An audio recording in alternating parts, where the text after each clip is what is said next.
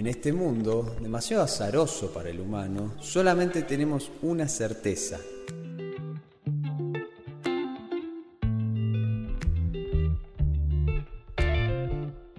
Todos compartimos un pasado a partir del cual podemos analizar, podemos recrear y darle voz a aquellos que nunca la tuvieron.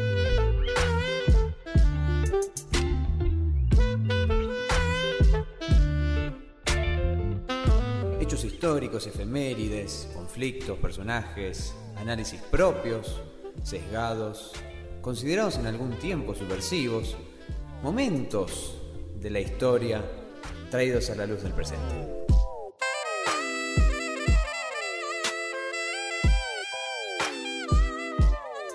Debate, humor, radioteatro, literatura, recomendaciones. Todo esto en el mar de la deriva.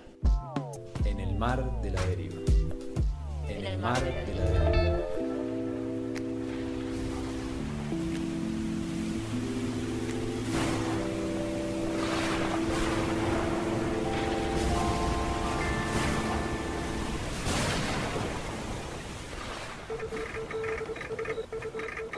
Hola, hola, atención, ¿están ahí? En este naufragio nos encontramos junto con Lucía Alarcón. Hola, hola, buenas. Y junto con Nicolás Tomé. Hola, ¿qué tal? Mucho gusto. Vamos hasta donde el oleaje nos lleve, Dando señales de vida mensualmente. sumergiéndonos en las profundidades de la historia. Esto es un llamado de auxilio, necesitamos ayuda.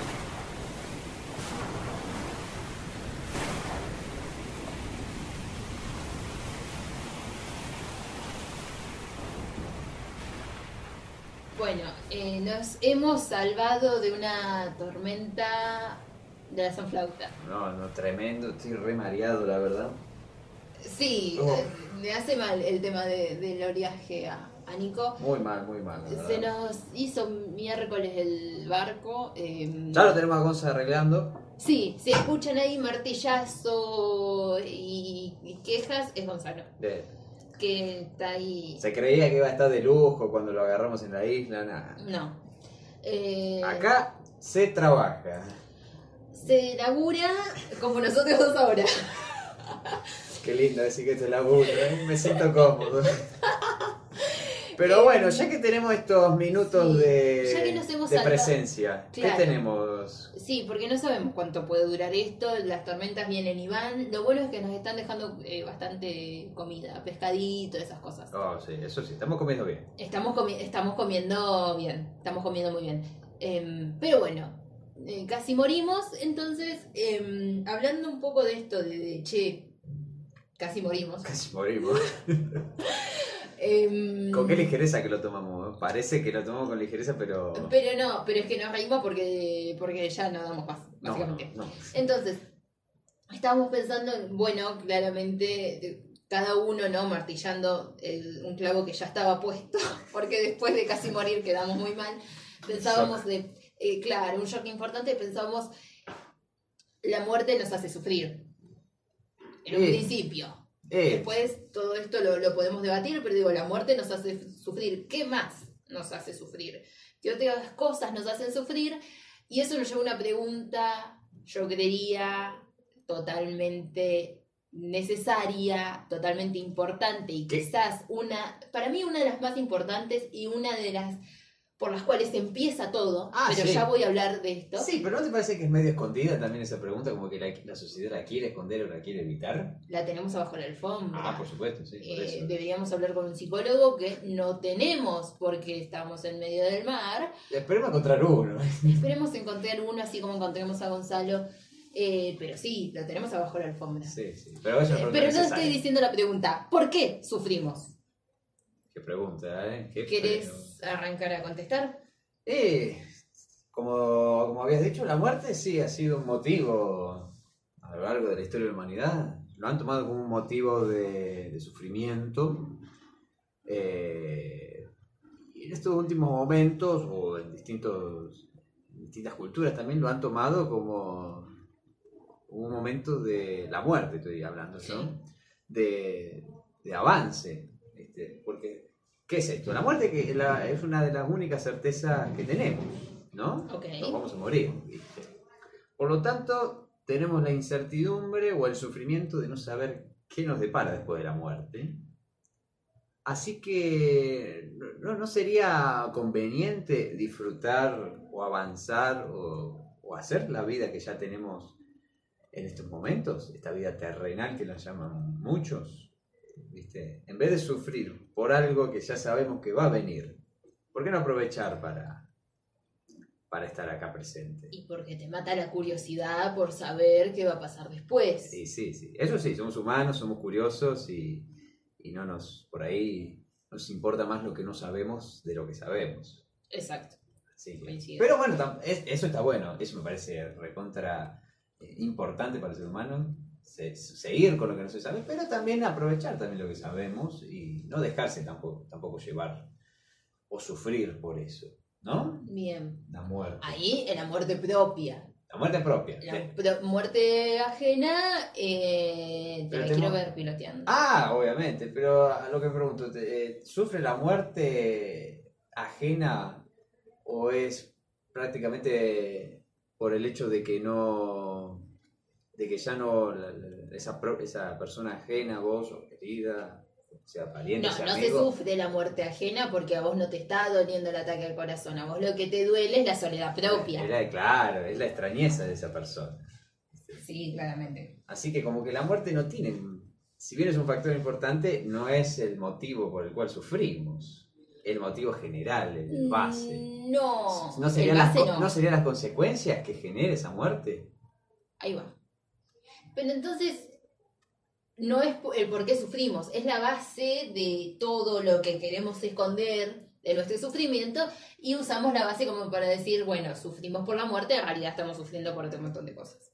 Claro, estaríamos echándole la culpa a la muerte por todo. Exacto. Pobre muerte. Pobre muerte, como si no tuviera ya suficiente, toda flaquita, anémica, pobre. Em, La vamos a invitar a comer, me parece. Porque a nosotros nos sobra el morfín. Em, Pero bueno, esa, esa es una de las preguntas del, del sufrimiento, ¿viste? Que, que engloba a la muerte, sí. Todas sus consecuencias. Pero ¿qué otras cosas nos hacen sufrir? Bueno, en eso estaba pensando, ¿por qué sufrimos? Eh, le podríamos echar completamente la culpa a la muerte, pero creo que eh, la pregunta de por qué sufrimos arranca con las cosas. Es decir, ¿por qué sufro? ¿Por el sistema capitalista que me oprime? Entonces hago la revolución eh, proletaria. Eh, se me había ido la palabra. Sufro por Bueno. amor. Menos mal que no, no hay ningún marxista entre nosotros, porque si no estaría enojadísimo que no te acuerde la palabra proletaria.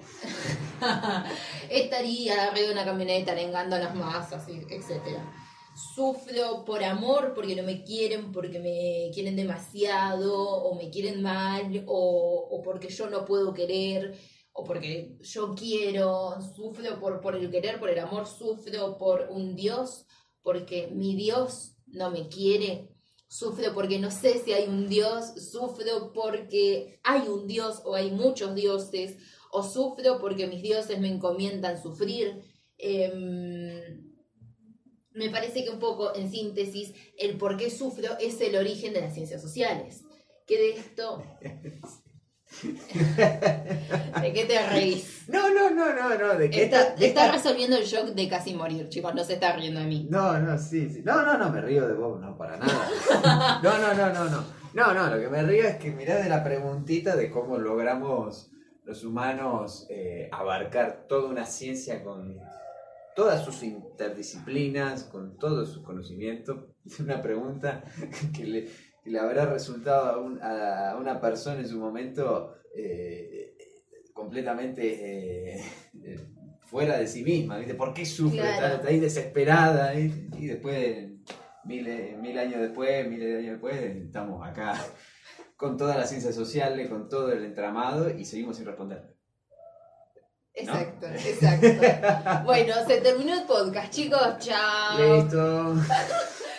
Sí, igual realmente creo, bueno, hay muchas teorías del surgimiento de las ciencias sociales, hay, a ver, hechos concretos el surgimiento de las ciencias sociales en 1800, se profesionalizó y eh, tal y tal son padres fundadores de ta ta ta y etcétera. Sí, pero no nos vaya- vayamos. Pero no nos importa. No, no, quedémonos con el alma de esto, ¿viste? Que son estas preguntas. Exacto. ¿Por qué sufrimos? Em, Foucault lo que plantea, por ejemplo, es em, que el principio de las ciencias sociales está en, la, en el saber del poder. Pero no me parece completa, no me parece completo esta idea de que las ciencias sociales solamente nacen de ahí. no. Porque no. también es una forma de, a ver, no sé si tienen claro el panóptico, si no se pegan una googleada y ya. No es tan difícil, así que. No, eh, pero digo, el- la autovigilancia por la convicción de que hay alguien vigilándote también es una forma de sufrimiento. El tener que autocontrolarte y autocensurarte eh, es una forma de, de- de sufrimiento y me parece que el principio de las cosas está ahí, de las cosas, de las ciencias sociales está ahí en por qué sufrimos. ¿Por qué sufro? Porque por la organización social de la comunidad en la que vivo, bueno, entra cierta... eh, ¿Por qué sufro? Porque desconozco lo ajeno. ¿Por qué sufro? Porque desconozco lo que pasó. ¿Por qué sufro? Porque Bueno, viene de X o Y lugar y lo tengo que investigar y lo tengo que saber. Claro, sí, sí, sí. Y ahí, Y es- entra, y ahí entra la investigación. Exacto, y es algo que está totalmente fuera de mí, es lo que decías vos. Claro. Em. Pero es, es lo que le da, le da vida, por así decirlo, a toda esta investigación. No, no hay que olvidarnos de esa pregunta inicial que nos motiva a investigarlo. Por supuesto, Está por bien. más que no la estemos pudiendo responder en la actualidad y posiblemente no la podamos responder. Quién sabe, eso no tengo ni idea. Hasta ahora no, no, ha, no ha habido ninguna certeza, ninguna verdad absoluta, así que eh, seguiremos buscando, pero no hay que dejar, no hay que dejar de buscarlo. ya que- No, por supuesto.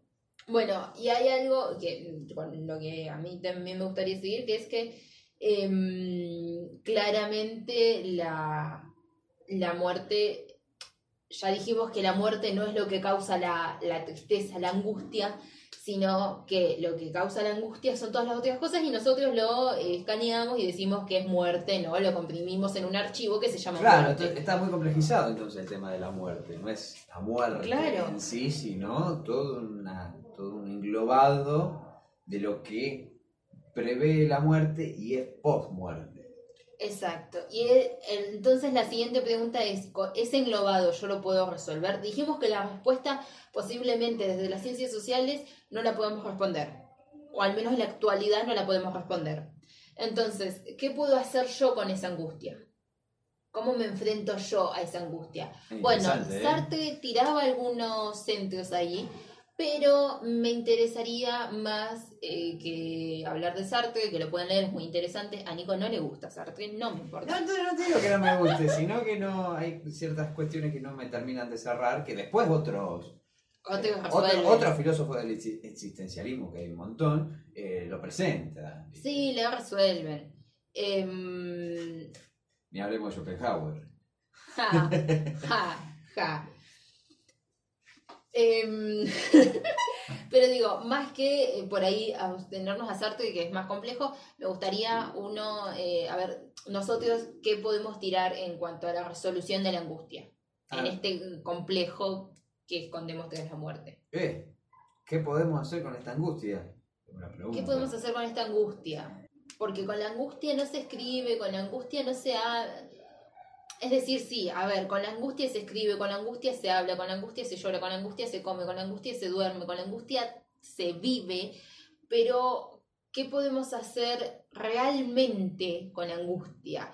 Porque todo lo que, lo que sabemos que podemos hacer con la angustia es con la angustia al lado. No podemos agarrar la angustia y hacernos un, un, un puchero. No, No. podemos hacernos un sueldo. No podemos hacernos cosas prácticas con la angustia, deformándola como si fuera un- una plastilina, una masa, algo moldeable. No, no. Es algo que tenemos al lado em, que no podemos modificar. que no podemos modificar. ¿Pero qué hacemos? ¿Lo evitamos? La- Yo no tengo la respuesta, ¿eh? Yo tampoco. Listo, chao. Se terminó el podcast de nuevo. Se volvió a terminar, chicos. Este es tremendo. Yo no tengo, pero imagínenselo a eso. Tener esa presencia. Es que no es difícil imaginárselo, simplemente hay que remontarse a ciertos meses, ciertas Eh, semanas, ciertos, Ciertos momentos, momentos. segundos milimétricos contados. Ahí Dice, está. está. ¿Y desaparece? Cuando no la pensamos o sigue estando. Está, pero bajo un par de filtros, Eh, de- yo. de unos cuantos, me imagino. De unos cuantos, de unos cuantos, unas varias capas.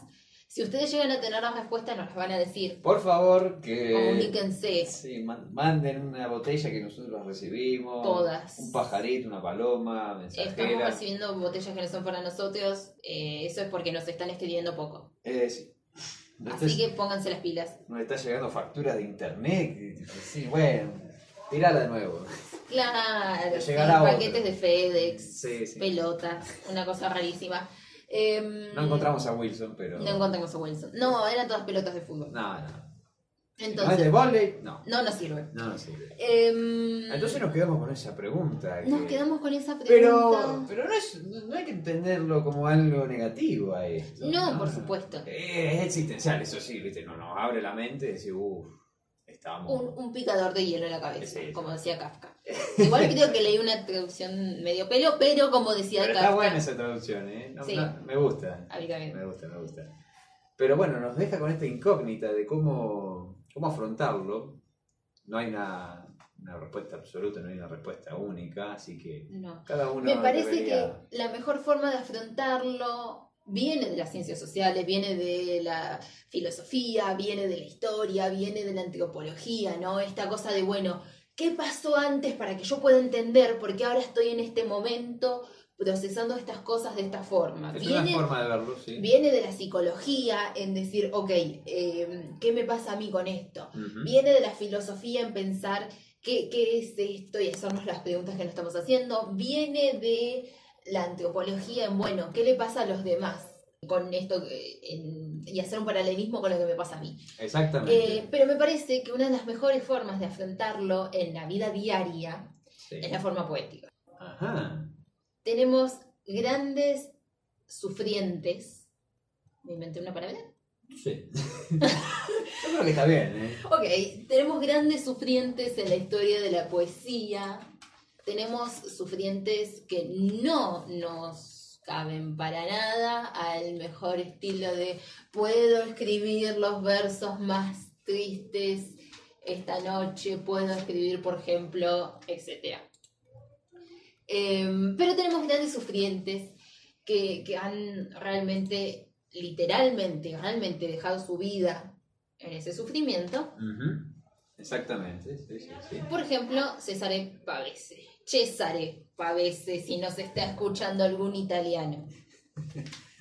Eh, que el, el tipo, una vida muy sufrida, un anarquista empedernido de los que me gustan a mí. Estamos, Y debe ser angustiante ser anarquista. anarquista ya, ¿no? Debe ser angustiante ser anarquista.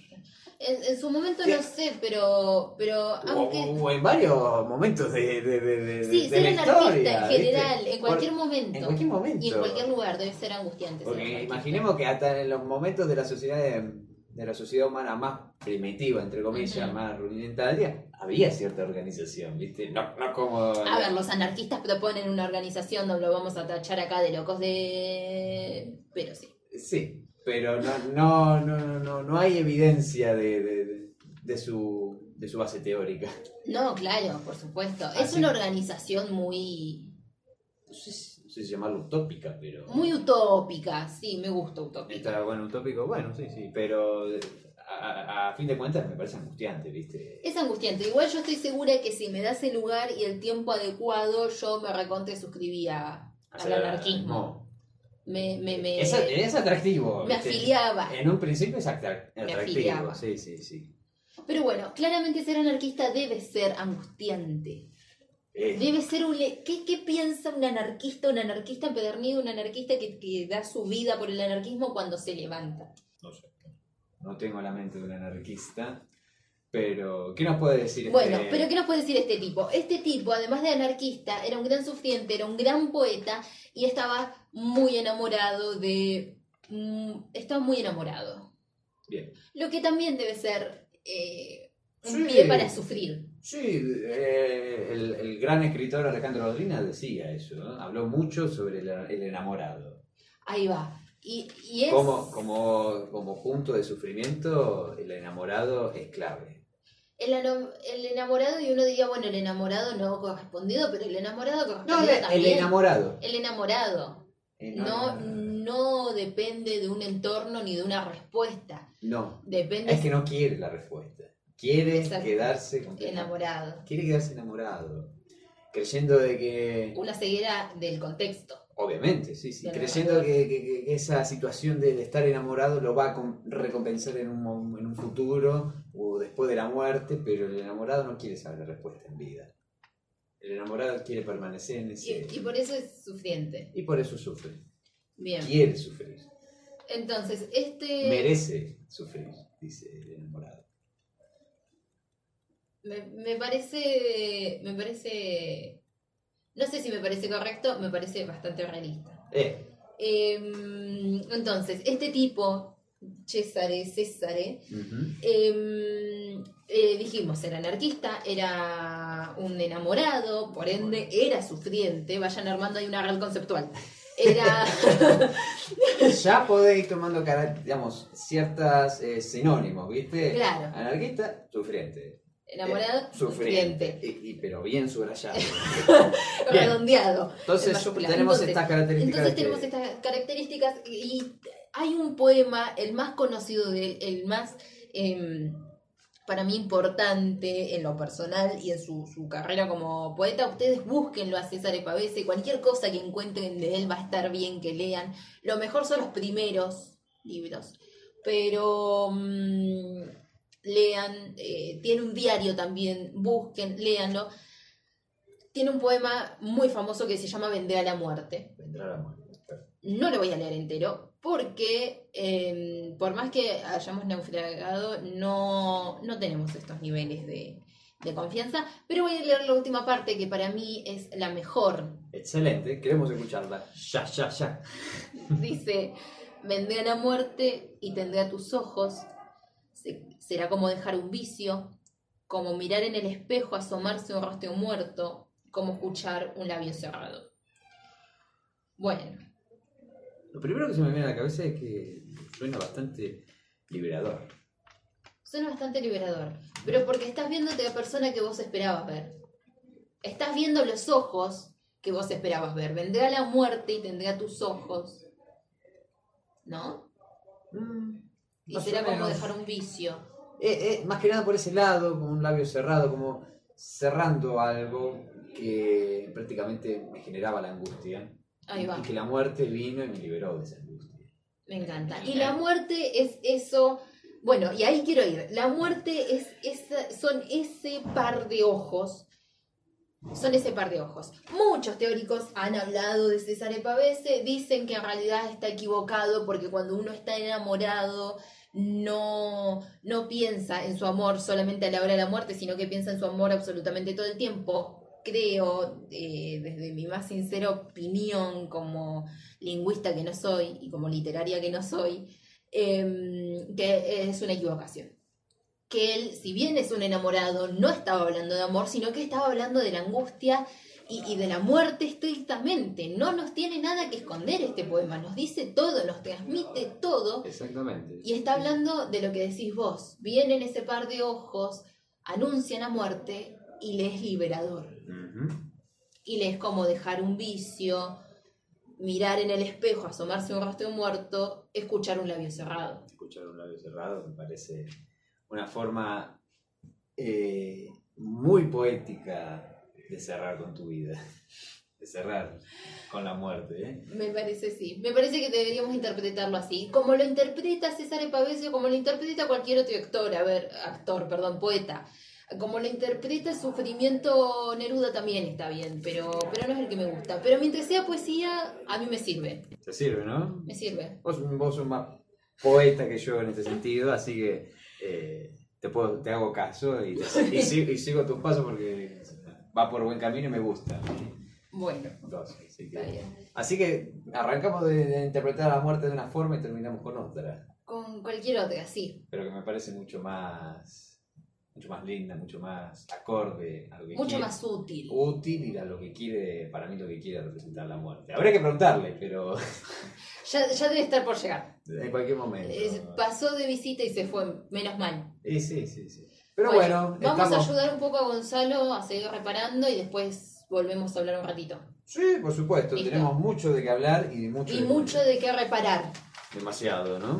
Sí. Ahí vamos, Gonza, ahí vamos. Bancá, bancá un poco. apurado, está apurado. Muchacho.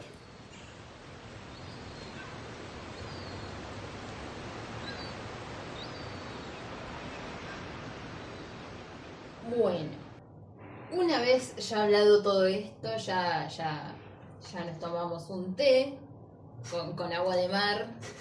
Tremendo, no saben, nos estamos tratando de Un acostumbrar. tecito de algas. Un tecito de algas para relajar, muy necesario. Es lo, que te- Em. es lo que tenemos, pero bueno. Sirve, no lo vamos a despreciar. Sirve, sirve. Em, vamos, eh, quiero hablar un poco, eh, después le va a tocar a Nico hablar también. Como si no hubiésemos hablado ya. Bueno, Es lo único que hacemos en este barco, ¿viste? sí, No arreglamos nada, No. comemos lo que encontramos. hablamos y nos peleamos con los peces y ya. Sí, Ya se fueron, ¿viste? Ya no, no quieren Sí, ni debatir los peces. No. El otro día nos cruzamos unas sirenas, dijimos, "Mm, estamos en problemas, eh, les empezamos a hablar de, de mm, Borges, se fueron. Salieron corriendo. Salieron Y corriendo. eso que no tienen piernas. Imagínense. Imagínense eso. Bueno, tremendo. Entonces, eh, quiero hablar un poco de. em, bueno, ya saben, estamos hablando de la muerte. Quiero hablar un poco de la diferencia entre Occidente y Oriente, las causas y eh, cómo cada uno interpreta estas diferencias. Me encantaría empezar por Oriente, sobre todo en, en Medio Oriente. El color que se usa en los funerales es el blanco o Perdón, una, preguntita sí. antes. Cuando nos referimos a Medio Oriente, porque hay, hay mucha confusión a veces, porque tenemos Medio Lo sabés Oriente, explicar mejor vos. el Próximo Oriente y el Oriente Lejano. ¿A qué, a país más o menos hacemos referencia cuando decimos Medio Oriente? Explícalo vos, porque yo tampoco lo tengo muy claro. Y no, digamos, yo lo que tengo en claro es que tiene que ver más que nada con... Yo sé eh, hacer un redondel en el mapa, tipo esto. esta parte, pero si no me equivoco estaríamos hablando de las zonas de, de Afganistán, un Claro. poco más, eh, o estaríamos yendo más el lado de la India, Más para el lado de la India. más para el lado de la India, Más para el lado de la China. India, de No, la- claro, sí, Sí, más para el lado de la India, porque también hay que pensar eh, Próximo Oriente respecto a quién, ¿no? Digamos que Próximo... no, eh, con respecto a Europa, esto es una mirada eurocentrista, ¿viste? Eh, Próximo Oriente, claro.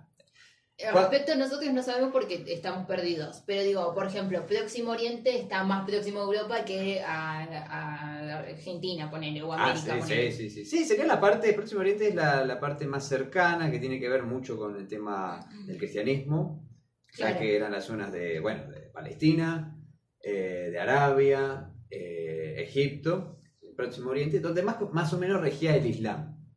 Ahí va. Ahí va. No, eh, sí, esto es más tirando para el lado de India. Perfecto, listo. Para que se ubiquen más o menos geográficamente, agarra, googlean. Bueno, ahí. Entonces, en los funerales se usa el blanco un Blanco. amarillo muy suavecito, muy tenue, muy, muy, muy, muy bebé, muy así, cremita. Eh, y ahora sí, ya concentrándonos bien en China para, para ubicarnos bien geográficamente, China, lo que hoy es China, Sí, no, no ha cambiado mucho en más de, más de un milenio. ¿eh? Siempre Sí. manten- se ha mantenido bastante... bastante... Eh. es que también si hay que cambiar frontera, pues No, no, déjalo. Deja, que fiaca. Bueno, en China, en China lo tenemos presentes todos, creo, se usa blanco. Eh, y a raíz de una occidentalización que hay, se usa el negro también, siempre con algo blanco. Vos podés usar una remera negra, pero sí o sí te pones una cintita blanca, un algo así. Em, Sigue estando presente entonces. Sí, por supuesto. Listo. Eh, hay un... porque el blanco representa el llanto, el dolor, Ah, las flores que se usan en el funeral.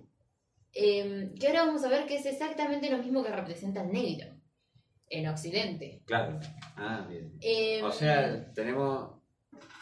Bueno, prácticamente acá en Argentina y en casi toda Latinoamérica se usa el negro, así que claro. bien occidentalizados. Sí, entonces em, hay como estructuras eh, que sí o sí se deben respetar. Como acá también hay estructuras que sí se deben respetar. El respeto por los ancianos, en los funerales, eh, el honor en el respeto al duelo, que también es algo que, por ejemplo, yo lo veo bastante en el judaísmo. Ah, y sí. Que yo lo siento mucho más presente. Esto no tiene ningún tipo de base científica, como prácticamente todo lo que digo. Son pero- corazonadas. lo que son, son. corazonadas. Pero digo, eh, hay como un, una estructura en el duelo muy importante. Sí, sí, sí. En el judaísmo está bien marcado. No sé, en la región del Islam, pero también, digamos.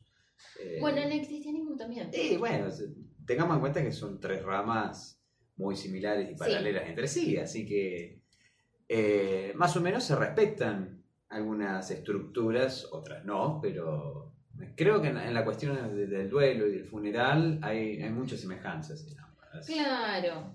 Después, otra cosa que se, se respeta bastante en los funerales es el tema del incienso. Que uno dice, ay, ¿por qué?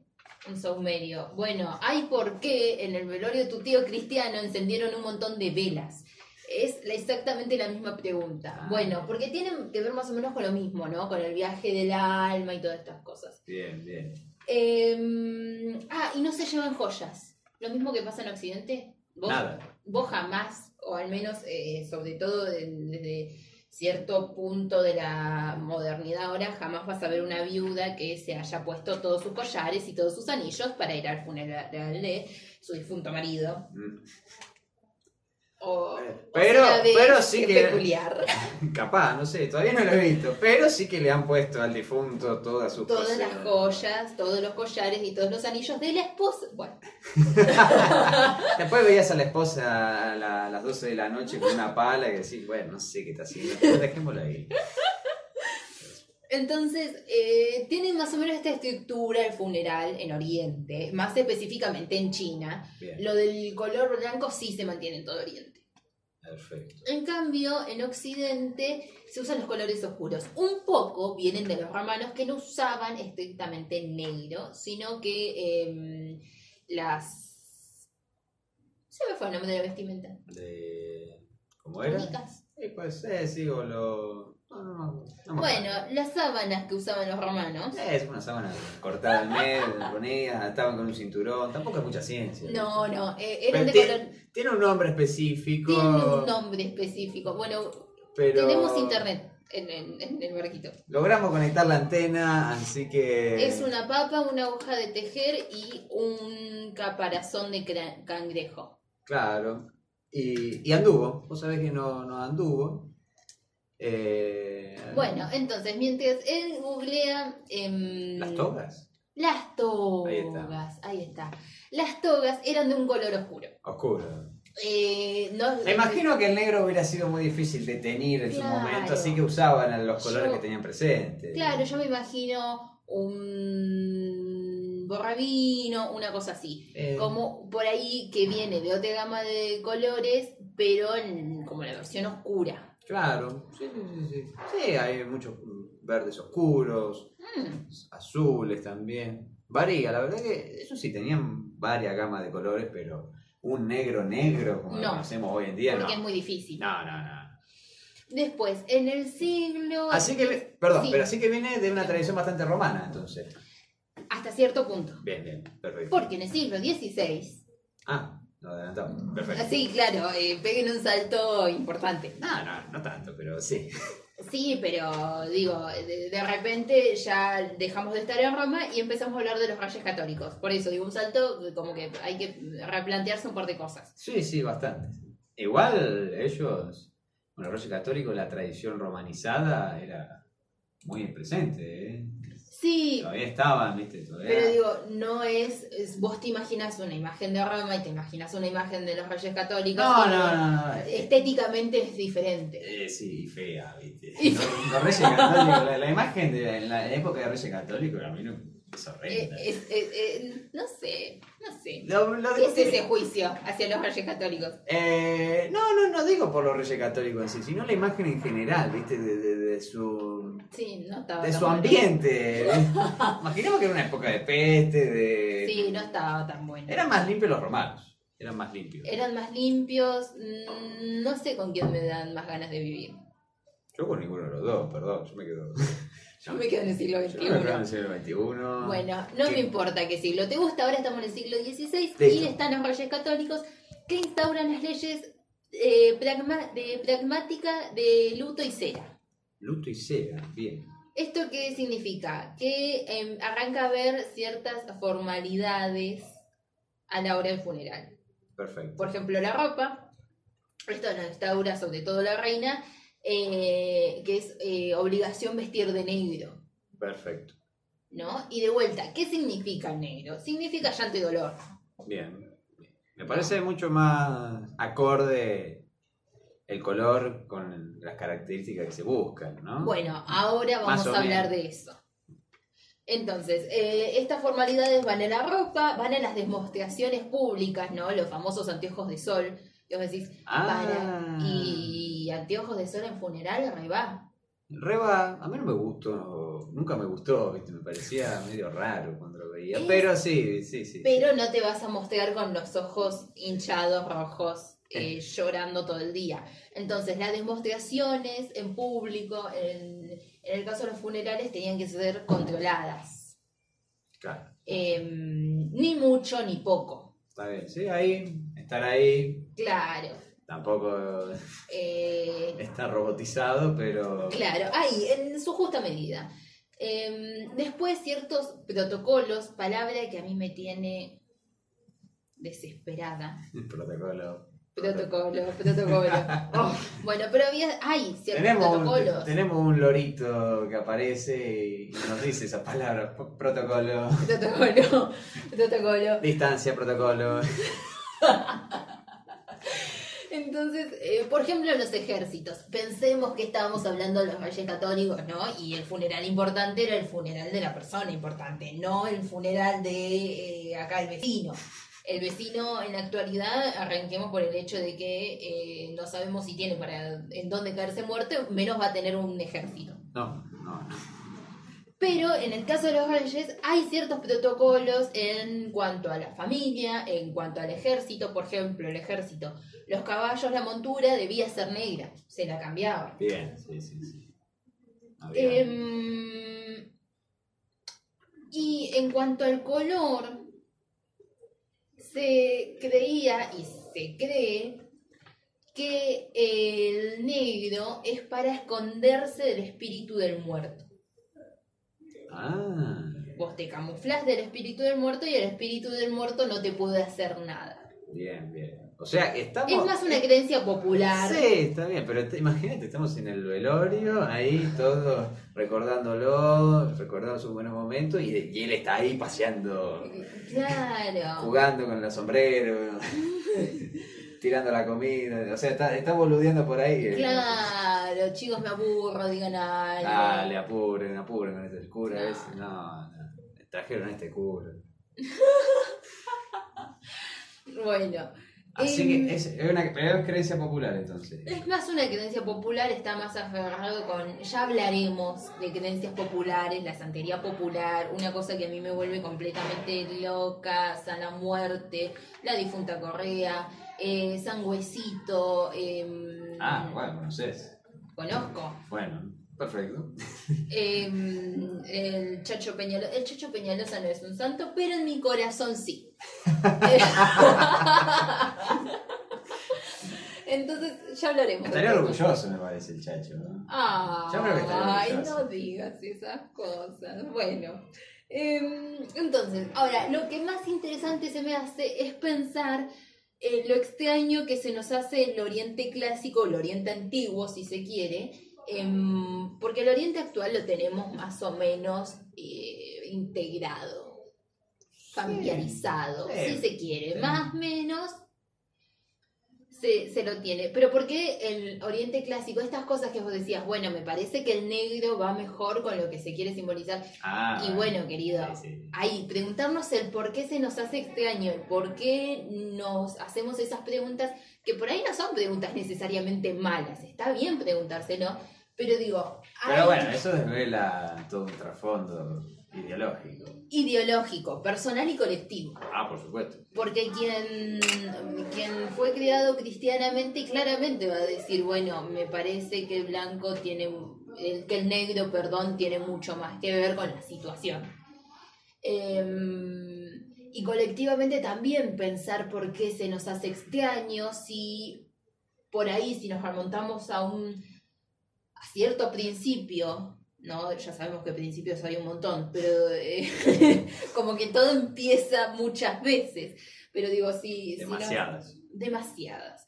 Pero si nos remontamos a cierto principio, esa tampoco es nuestra costumbre. Tampoco necesariamente tendríamos que creer en eso. Pero ¿por qué colectivamente nos aferramos a eso queriendo o sin querer? Y luego hacemos preguntas sobre lo que nos parece extraño. El tema es en qué situación están dirigidas esas preguntas y con qué motivación están dirigidas esas Por preguntas. supuesto, sí, sí. sí. Eso No cambia está- mucho las cosas. No está mal preguntársela, pero depende de a, a qué, a, qué nos a, qué, a qué queremos encaminar con esa Claro, pregunta. ahí va. Si vamos a una cuestión más discriminatoria, sí está mal, ¿viste? Ahora, si realmente queremos aprender, Ah, que esperamos lo que es lo que ustedes quieren y esperar y sé que es lo que nosotros queremos. eso sí lo eh, tenemos asegurado. Oyentes no sé claro. qué, qué, qué van a hacer después de, de escuchar esto, si directamente no escucharnos más o seguir escuchando, pero yo espero que sí. Sí, porque tampoco nosotros tenemos las postas, es No, decir, no. ah, vamos aprendiendo con ustedes. Por supuesto. La Por verdad. ejemplo, hoy aprendimos a hacer eh, piedra de mar eh, al- a la madera sobre fuego. La madera tenía tipo unos honguitos, ¿viste? Sí, Ya estaba media.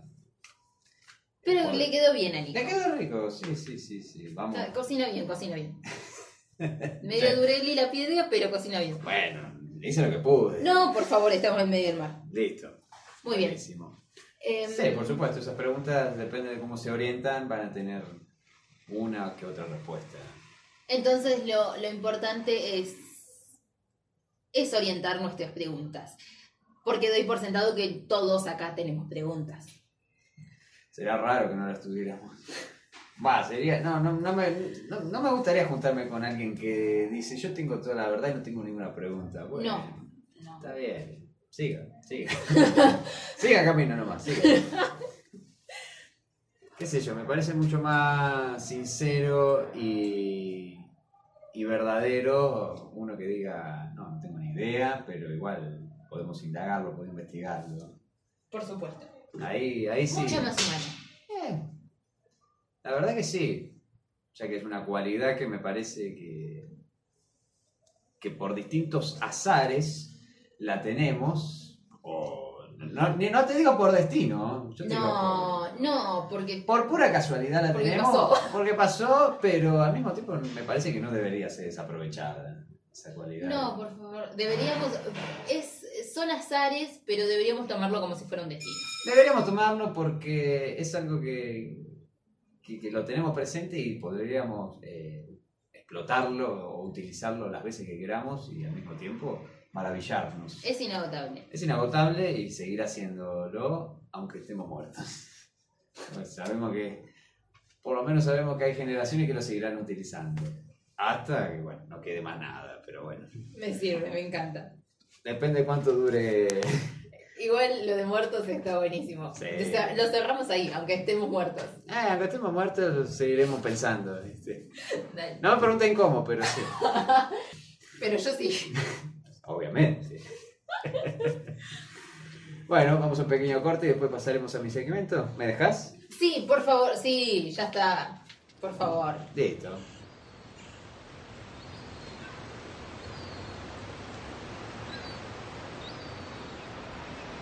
Bueno, estamos de nuevo acá. Mejor, mejor apurémonos porque me parece que se viene la tormenta de lejos. Que pase por otro lado, ya está. Y bueno, no, no manejamos el clima. Bueno, yo tiro Encima- esa, yo tiro esa onda, que pase por otro lado, por un costado. Bueno, veremos. Esperemos que no se acerque tanto o que, Sí. o, o que dé el tiempo. Ahora va a hablar, vas a hablar vos. Voy a Yo hacer- ya hablé mucho. ¿Te parece? Sí, ya, ya hablé mucho y mm, al pedo, habla vos, habla vos. Dale, dale. Yo voy a hacer una pequeña acotación. Si bien, eh, em, ¿cómo es? Sí, si bien voy a hacer una pequeña acotación acerca de- del tema de la muerte también que me gustaría tocar. Ok.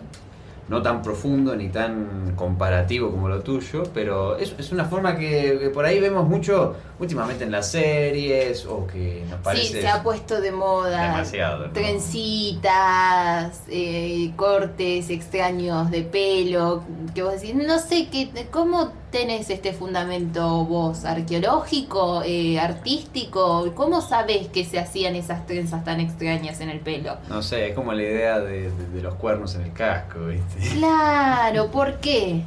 ¿Por cuá? ¿Por cuá? No sé, pero bueno, hoy vamos a, a- no sé si a desmentir, pero a aclarar un poco sobre la idea de la muerte para los escandinavos, para los nórdicos, para toda esa gente que ahora le gusta mirar Vikings o, Sí. o le llama la atención eso. Que no estamos fuera de, de- de toda la onda esta, ¿no? No, no, yo lo miro, y- pero- Por supuesto. Eh, ¿Cuál era la- el otro libro? Em, No, no está bueno, bien. momento de desinformación otra vez. Em, el último reino. Eh, ah, es una trilogía, es una serie, está buenísima, no es tan sangrienta como Vikingos, que Claro. yo sé que hay gente que vos decís, y le estás cortando los talones con una espada. La verdad que no da, Eh, es un montón. No te Eh, digo que no lo hicieran, pero me parece un poco exagerado, ¿viste? para la tele. Entonces, este El último reino está más. eh, No lo conocía, no lo más conocía. liviano, Después más la- con soda. La voy a ver después, o me voy a fijar después. Pero bueno, vamos a hablar un poco de esto, sobre la idea de la muerte. Ya sabemos que lo que podemos eh, acertar o lo que podemos confirmar es que, bueno, eh, los nórdicos creían en la mor- inmortalidad del alma.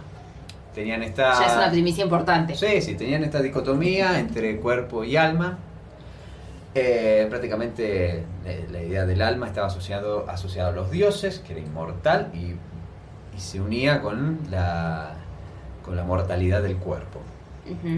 Era esa asociación. Y cuando moría, ambas partes se, se separaban y se iban a, a dos eh, moradas, por así decirlo, o a dos reinos, de los tantos que hay en la mitología nórdica. El alma con los dioses y el cuerpo a- al infierno congelado de Helheim, se le llama.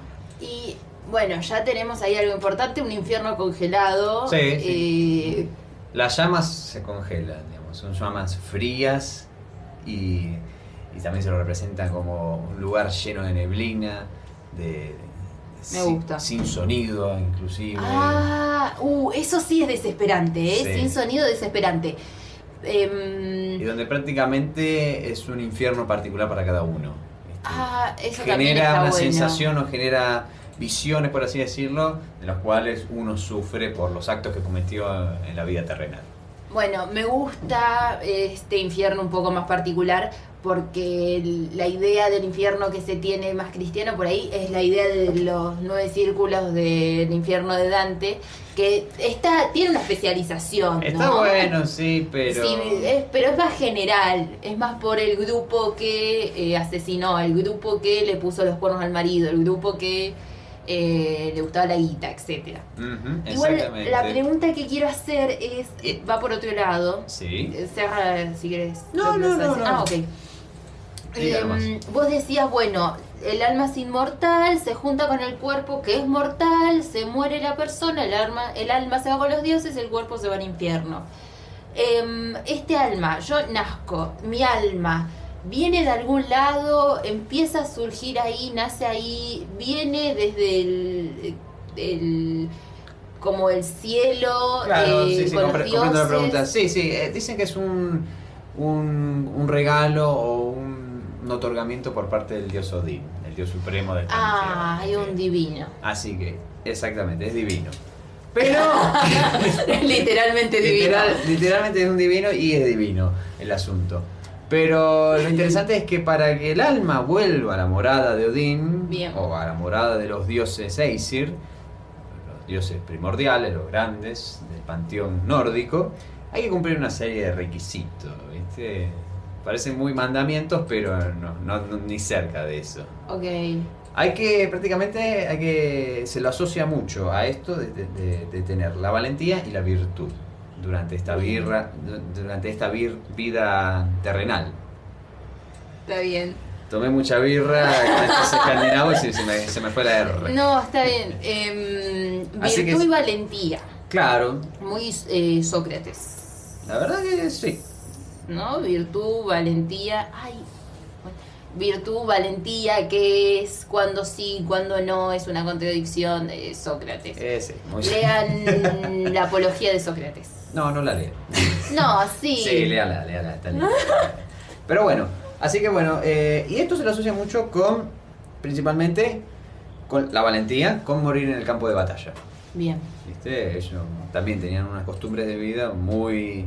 Tenían ciclos donde iban a saquear, por ejemplo, a otras comunidades, a otras culturas. Y bueno, morir en el campo de batalla era un signo de, símbolo de valentía y eso ya te otorgaba un- una escalera hacia esta morada de los dioses, el Valhalla se lo conoce, donde todos estos guerreros se reunían y esperaban y celebraban la llegada del Ragnarok, el fin del mundo nórdico. Muy bien. Y también eh, si eras virtuoso, porque también podías morir por causas naturales sin haber estado en batalla. Pero si fuiste un- una persona virtuosa, si, si, si ay- aportaste a, tu- a- a ti mismo y a la comunidad, si fuiste virtuoso, también tenías eh, la escalera hacia el Valhalla. Entonces, la virtud no solamente pasaba en el grupo, sino que también pasaba en lo personal. Sí, calculo sí, yo sí. que de una forma un poco más espiritual, si se quiere. Exactamente, imaginemos que también condenaba el suicidio esto. Ahí va. No podías ser, si no eras virtuoso, sino en ti mismo, y recurrías al suicidio, directamente iba- ibas a parar al Helheim, a sufrir prácticamente un suicidio todos los días. Bien. Así que esa- esas eran formas muy interesantes de llegar al Valhalla. Y después tenés el Helheim, que es el, el reino de los muertos. Ahí van a morir los que padecían enfermedades de vejez, que no eran virtuosos. Los, y eran muy castigados. Por ejemplo, los que cometían perjurio, los asesinos, los violadores, los, los blasfemos. Iban a parar a un salón que se llama el, el Lestram, donde prácticamente era... Presten atención a la pronunciación que después tomamos examen, ¿eh? Eh, sí, no, yo ya me lo llevé a marzo, la pronunciación. El Nestram es un salón tan grande de- del Helheim que prácticamente está cubierto de. Las paredes están cubiertas de serpientes donde escupen veneno y todas estas personas están nadando ahí en, en el río de veneno sufriendo. Ok. Vos recién decías que a, a este lugar donde hay serpientes que escupen veneno, iban quienes mataban. Y yo me surge una pregunta. Si yo estoy en guerra, estoy saqueando, Sí. mato y después me matan, por ejemplo. Entonces yo muero en batalla, pero yo antes me convertí en una asesina. ¿Qué onda con eso? Eh, a ver, eh, sí, directamente. No, sí. ¿Cuenta como asesinato o cuenta como virtud? ¿Morir en batalla? ¿Asesinar en batalla? Asesinar en batalla y después de que me maten. Así tipo seguido, tuki tuki. Eh, no, no, el asesinar en batalla no, es, no está condenado. Bien. Pero que te maten por la espalda es tanto para el asesino como para el asesinado eh, es bastante peculiar. Van a parar al Helheim. Por ahí el Porque es asesinado una vergüenza, ¿no? Que te maten por la espalda. es bastante vergonzoso, eso sí. O que o directamente no, eh, que no, no aceptar eh, la, la pena por uno mismo también conducía al Helheim. Así que sí, sí, completamente. El asesino como el asesinado, así apuñalado por la espalda, no, No, no, tenía la, la virtud de Odín, así que... Y una otra pregunta. Eh, yo recién dije en femenino, no sé si dije asesinada o asesin... no sé. No, sí, lo dijiste, sí, sí. Ok, en femenino. ¿Qué pasaba con las mujeres? Las mujeres también podían ir a, a la morada de los dioses, como podían ir al Helheim, si eran virtuosas, si eran nobles. No iban a parar al mismo lugar que los hombres que morían en batalla. No iban a parar al Valhalla, iban a parar a otra morada, que era de la diosa Freya, esposa de, Odín, que también, si cumplían los requisitos de ser virtuoso, valiente eh, y, noble, iban a parar esa morada y disfrutaban de, los, de todos los, los placeres de- que ofrecían los dioses, banquetes, eh, de, to- de todo tipo prácticamente. Y se podían encontrar con sus seres amados. Se comunicaban la morada del Valhalla con la de Freya y se encontraban y, y pasaban ahí en, el mundo. Bomba. La pasaban bomba directamente. Me encanta. Bueno, no nos va a quedar otra más que morirnos virtuosos. Eh, sí. Exactamente. Por lo menos para llegar ahí, ¿viste? Ot- Claro. Otra forma no conozco para, para llegar, ¿viste? Después lo averiguamos. Confesarse. Eh, no sé. Sí, lo confesaban. Al final sí decían que Se sí. pegaba una confesadita Se ahí. pega- Antes, si, si, si un criminal Ah. aceptaba eso, aceptaba lo que había cometido y lo asesinaban, tenía una posibilidad de, de llegar a... Ah, ok. Era como que le daban un par de puntitos más y vos te fijas ahí qué Sí, claro, porque también hay muchos puntos intermedios, pueden parar en la morada de Thor, que ahí donde es, o otro tipo de, de- de lugares que son más conocidos como purgatorio, ¿viste? pasa. Ok. Que tienen que realizar diferentes acciones para ganárselo, o se quedaban ahí para la eternidad. Es, es bastante complejo, hay muchas interpretaciones, ya que fue mutando la- lo que fue esta Claro, mitología, sí. esta cultura, así que tenés diferentes formas de verlo. Así que bueno. Pero bueno, así que más o menos esa es la idea que tenían, así que llevaban ese estilo de vida muy valiente, tenían que ser dichosos, tenían que prácticamente eh, considerarse virtuoso para uno mismo, para su pueblo, y, eso implicaba, bueno, todas esas acciones que conforman su estilo de vida. Así que bueno. Y de esto pasamos rápidamente a los ritos funerarios Ahí va. que practicaban ellos. Me morí virtuosa en guerra, ¿qué pasa? Bien. eh, en este- tenés varias opciones. Tenían para elegir. Tenían un repertorio bastante lindo para elegir. A ver. Tenés el barco en llamas. Eran- Me gusta cómo eh, suena. Tenés que ser la jefa de la tribu. Ok. la comunidad. Ya no puedo. No me acuerdo si estaba permitido para las mujeres en esa cultura ser la jefa. Podía ser, digamos, ser la esposa del Shar, que es el jefe de la tribu. Es un- una posición muy importante, pero es por ser esposa. claro. No sé si no conozco jefas, jefas. eh, Y al ser la, la esposa de la jefa también me pueden... Sí. También puedo elegir el barco en llamas. Sí, sí, puede, en este caso Me sí, gusta, sí, me gusta. Mientras tengas el dinero para pagar el barco y tenerlo. En este caso, el cuerpo se coloca el cuerpo en el barco, rodeado de un ajuar funerario, de todas cosas que, que va a utilizar la persona para, para su futura vida, porque esto es como una continuación de la vida. Ok.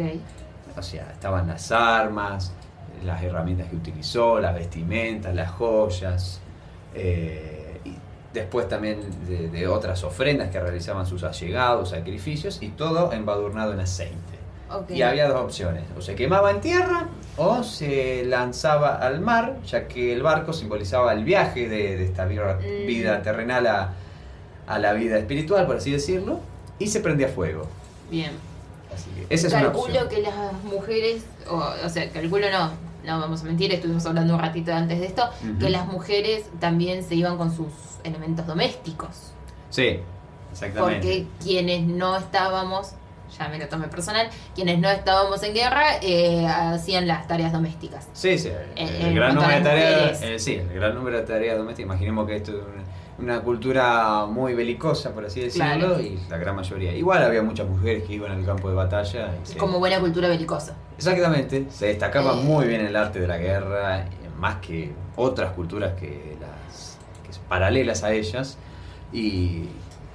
Pero había una porción importante de, mujeres que quedaban en el cuidado de, de los campos, de las tareas domésticas y todo. Y a la hora de morir, como eran prácticamente sus utensilios más preciados para ellas, eh, para esos trabajos, se los colocaban. Claro. A mí me parece bastante aburrido que te entierren con un cucharón y que al boludo de tu marido le entierren con una espada así enorme. Igual, según nuestro productor general Javi, eh, un cucharazo en la nuca puede ser tremendo. Eh, terrible. eh. No, no sabría confirmarlo. Él lo confirma, ¿no? Listo. Él lo confirma. Si él lo confirma, No, no, no he recibido un cucharazo todavía, pero no debe ser grato. no. No debe ser muy grato. Bien. Continuando con los ritos, Sí. tenemos la cremación en una pira. Ok. Colocaban el cuerpo y lo quemaban, con también ajuar y todo, y las cenizas por lo general las esparcían en algún lugar sagrado o colocaban una piedra que simbolizaba el lugar, con algunos, con algunos runas o símbolos. Claro, sí, una piedra. Teníamos el enterramiento del barco en, en tumultos. Hacían pozos hasta de 6 metros, colocaban el barco y lo volvían a tapar. Yo ya ahí veo dos complicaciones. Primero que tenés que mover un barco en tierra. Lo hacen, lo hacen, lo hacían, con Eh, troncos, todo. el- Sí, sí, pero digo, por, no es por honor a su jefe, lo hacían, imagínate. Me parece, no sé si me parece horrible o bellísimo, pero este Un es poquito un de esto, un poquito de aquello. Y después te quiero ver, no sé si tendrían palas, pero te quiero ver cavando un hueco para un barco. Eh, estaban un ratito. Esta era una tarea. Avísame cuando te vas a morir, empieza un desante, hermano. Eh, más o menos, no sé. Ya como que el cuerpo. Ya como el cuerpo. Sí, sí, planifiquemos un poquito. Olor a tu muerte. Sí, olor a tu muerte. Pero bueno, y lo enterraban y hacían estos montículos enormes que se pueden ver en toda esta zona, que han llegado hasta incluso Inglaterra, estos lugares, Bien. tumultos muy grandes. Después tenían lo que se llaman barcos de piedra. Se colocaban al muerto, se colocaban todas las ofrendas y se rodeaba de piedra simulando Dentro del pozo. no, no, ¿O por no. fuera? No, no, por fuera. Ah, prácticamente, ok. Simulando eh, un barco Ah. o una entrada como si fuera una pequeña cueva, pero que estaba todo cubierto de piedras y muy bien hecho. Claro. Eso, por eso. Sí, mm, enterrar a los muertos con cuidado, ¿no? Sí, sí, muy cuidado. No tanto como los, como los egipcios, pero.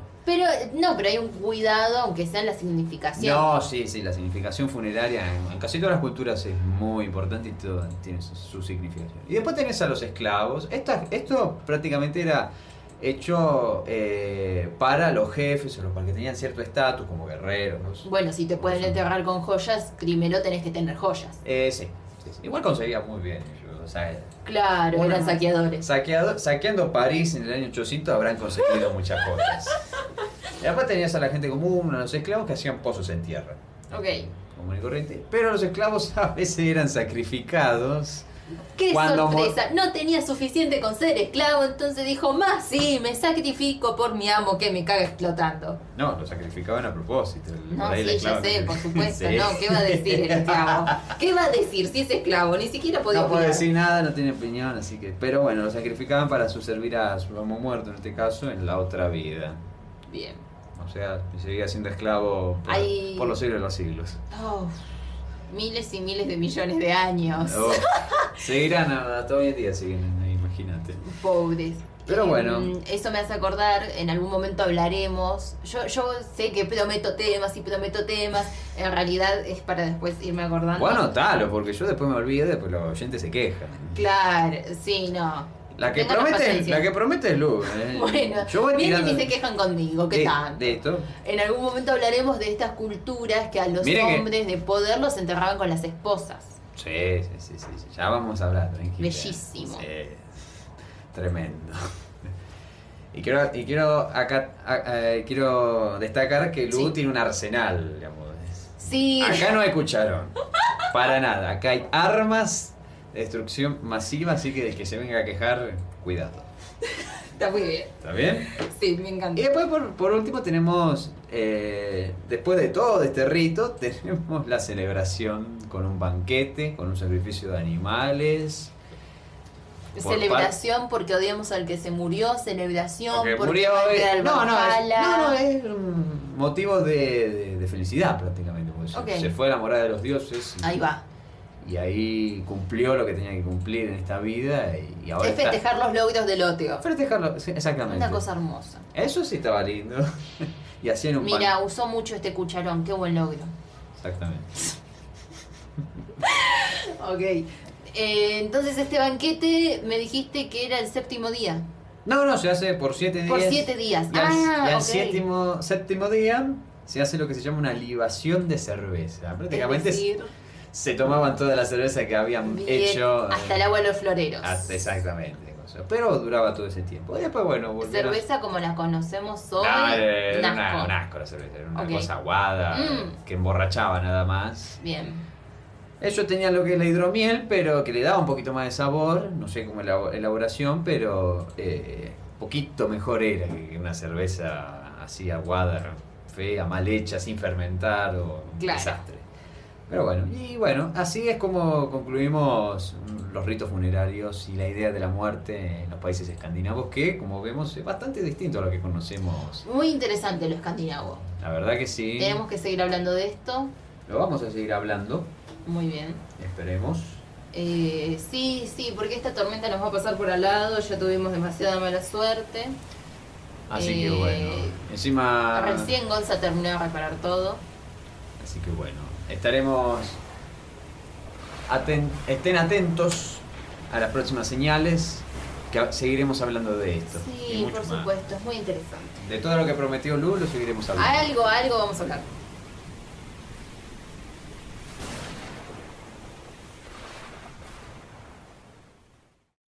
En el mar de la deriva, Un naufragio dedicado a la única certeza. El pasado común. Mensualmente un nuevo episodio. Puedes encontrar en las redes sociales, en el éter, en YouTube, en el oleaje y demás medios comunicativos. En el mar de la deriva.